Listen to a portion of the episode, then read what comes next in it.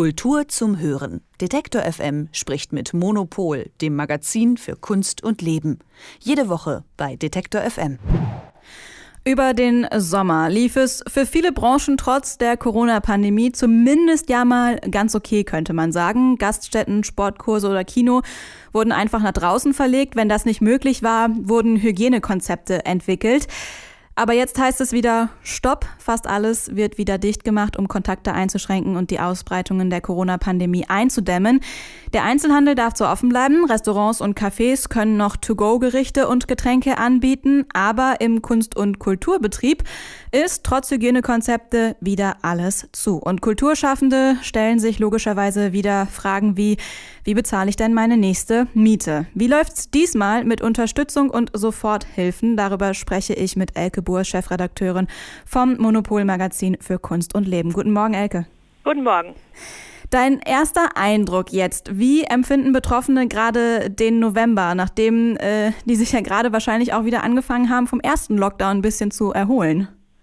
Also im Kunstbetrieb ist es ja so, dass die Galerien sind ja weiter offen, deswegen könnte man ja sagen, hey, ähm, da wird doch weiter verkauft, aber es ist einfach insgesamt dadurch, dass international alle Messen abgesagt wurden, jetzt war auch die Art Cologne weg, dass viel weniger Ausstellungen stattfinden, ist halt ähm, insgesamt, glaube ich, durch die Bank, gerade bei Künstlerinnen und Künstlern, einfach total viel Einkommen ab, äh, weggebrochen. Also jetzt da, ob das jetzt dieser eine November, da macht das macht gar nicht so großen Unterschied, aber es ist einfach insgesamt so, dass, dass die, äh, dass viele ähm, sehr sehr große Probleme haben. Äh, größere Künstler, ähm, äh, Ateliers oder Studios, die haben ihre Leute alle auf Kurzarbeit geschickt. Das geht ja noch, aber äh, es ist ja, äh, was halt immer noch fehlt, ist dieser sogenannte fiktive Unternehmerlohn. Mhm. Und es ist ja so, dass es dieses äh, große Programm von Grütters gab, äh, Neustadt Kultur, wo die eine Milliarde hatte, um privat finanzierte Kultureinrichtungen oder auch Einzelpersonen zu fördern. Und diese Förderungen, die kommen, die sind jetzt endlich, ähm, kommen die jetzt an. Allerdings gibt es da von Seiten der Künstlerinnen und Künstler scharfe Kritik, die ich auch total verstehen kann, weil das funktioniert nämlich einmal so, also da gibt es, ähm, da, da, konnte man sich als Künstler und Künstlerin bewerben für ein Stipendium ähm, und das wurde dann äh, von einer Jury äh, den Leuten zuerkannt. Das heißt, ähm, da haben jetzt irgendwie knapp 600 Künstlerinnen und Künstler dieses Stipendium bekommen und das wurde ausgewählt nach ähm, Qualität. Ähm, das heißt, dass da Leute ausgewählt wurden, von denen die Jury dachte, diese, das sind jetzt besonders gute äh, Künstler. Das heißt, es ging gar nicht darum, irgendwie seinen Lebensunterhalt zu sichern ähm, und, und den Leuten, die sonst irgendwie überleben können von ihrer Kunst, zu sagen, okay, ihr kriegt jetzt mal Geld, sondern das war wieder so ein Qualitätsförderprogramm, was ja auf eine Weise äh, denkt man, ja, okay, aber die äh, Künstlerinnen und Künstler in einem offenen Brief äh, des Bundesverbandes des, äh, des Berliner Künstlerverbands, die haben halt gesagt, hey, machen wir das äh, bei Pizzerien auch, dass es erst eine Jury gibt und äh, gesagt wird, okay, ein Viertel aller, die sich da bewerben, kriegen das.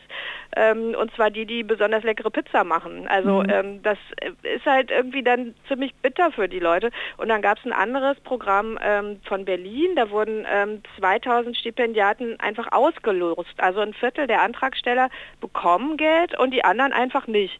Also aus keinem sozusagen objektiven Grund, sondern einfach, weil es ein Losverfahren gab. Also das sind, und das, das Absurdeste, ich muss das jetzt leider auch noch erzählen, das Absurdeste ist ein weiteres Stipendienprogramm von Neustadt Kultur, also bundesweit. Ähm, das war für Künstlerinnen und Künstler mit Kindern unter sieben Jahren.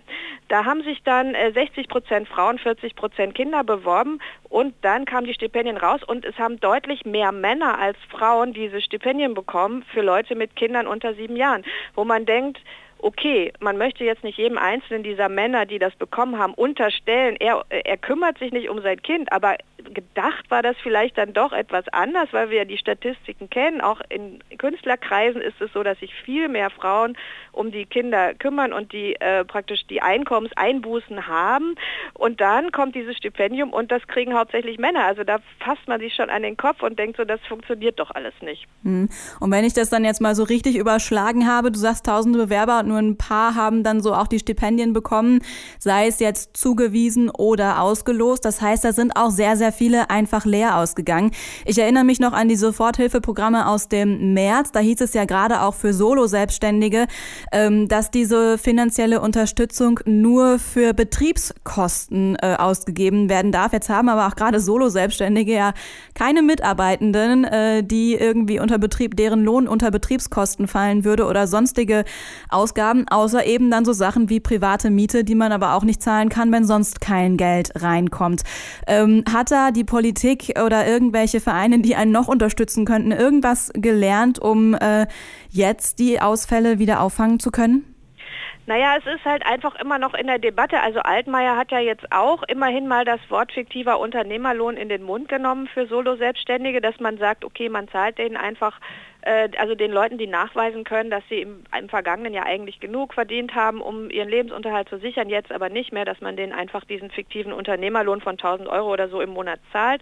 Und ähm, das ist aber immer noch nicht, hat sich immer noch, es ist immer noch nicht beschlossen. Also es gibt sowas in Nordrhein-Westfalen, äh, da gibt es so einen Unternehmerlohn, aber ähm, das ist wohl sehr kompliziert. Man braucht einen Steuerberater, also man kann das gar nicht selber ein, äh, beantragen, sondern man braucht einen Steuerberater und Leute, die einen Steuerberater haben, äh, oder bezahlen, die sind ja dann oft auch schon deutlich weiter. Mhm. Ähm, also das heißt, es ist weiterhin sehr kompliziert und letztlich sind die Künstlerinnen und Künstler, die jetzt nicht in dieser Stipendiumslotterie gewonnen haben und die wirklich äh, Absatzprobleme haben und ihren gerade ihren Lebensunterhalt nicht gut verdienen können, sind auf äh, Grundsicherung angewiesen. Also die müssen Hartz IV beantragen ähm, und das ist natürlich äh, ja für die extrem ärgerlich, weil ähm, sie dann auch teilweise ja aufgefordert werden, andere Arbeit anzunehmen. Also sie können eigentlich, sie werden praktisch aus ihrem Job gedrängt und ähm, die, die, äh, also der Deutsche Kulturrat ist auch dabei, weiterhin immer da Lobbyarbeit zu machen und zu sagen, wir brauchen diese Grundsicherung, also wir brauchen die, diesen fiktiven Unternehmerlohn für Künstlerinnen und Künstler und auch Leute, die in dem ganzen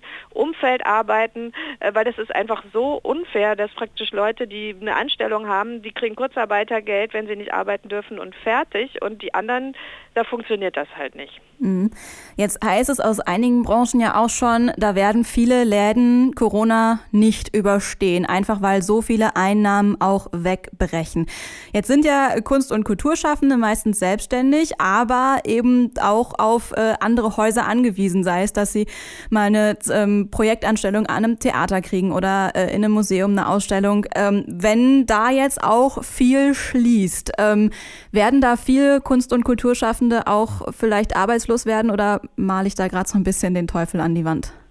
Nee, es ist natürlich schon so, also dass halt, äh, wie gesagt, dass irgendwie einige einfach aus dem aus dem Job gedrängt werden und äh, dann aufgefordert werden, auch äh, vom Jobcenter oder so sich was sich was anderes zu überlegen oder was anderes zu suchen, was ja jetzt auch nicht so einfach ist.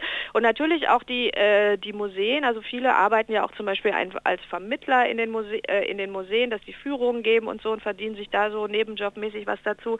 Die ganzen Leute, die halt äh, von den jetzt wiederum nicht mehr für andere Künstler arbeiten können und so und ähm, für die ist es natürlich alles schwierig. Also es ist, ist schon so. Also äh, Herbert Grönemeyer hat ja gesagt, mil, äh, der hat ja den Vorschlag gemacht, dass doch einfach alle Millionäre in Deutschland äh, mal so 50.000 bis 150.000 Euro irgendwie zahlen sollen und davon können dann die ganzen Kulturschaffenden, also nicht nur die Künstlerinnen und Künstler, sondern natürlich auch Musiker und so weiter, ähm, können dann Geld bekommen. Das ist natürlich, äh, hört sich so einfach an, aber ich vermute mal, also bevor das passiert, kriegen wir vielleicht doch den fiktiven Unternehmerlohn.